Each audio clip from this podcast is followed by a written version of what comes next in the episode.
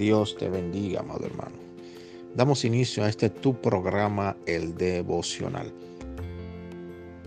En la primera carta de Juan, capítulo 3, versículo 18, dice, hijitos míos, no amemos de palabra ni de lengua, sino de hechos y en verdad.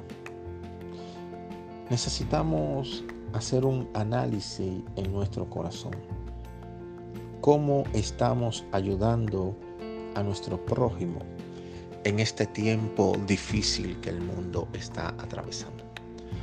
Muchas veces pronunciamos que amamos al prójimo como a nosotros mismos, pero no nos ponemos en el lugar del prójimo de hechos. Solamente pronunciamos con nuestros labios algo que nuestros hechos contradicen. Si vemos a alguien tener necesidad y tenemos la posibilidad de ayudarlo y no lo hacemos, estamos cometiendo un pecado contra Dios. La Biblia dice, el que sabe hacer lo bueno y no lo hace, esto le es contado como pecado. Amados hermanos, te animo a que hoy puedas ayudar a alguien a que tomes tu WhatsApp y puedas escribirle a 5 a 10 personas diciéndole, Cristo te ama, estoy orando por ti. Una palabra de ayuda puede romper estructura de temor y satánica que estén oprimiendo una mente.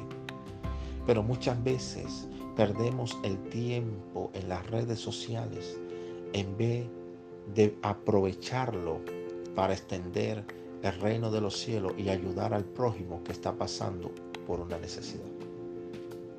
Amados hermanos, examinémonos cómo está nuestra vida espiritual y qué fruto estamos dando. Porque sólo así veremos resultados de fe por medio de Jesucristo.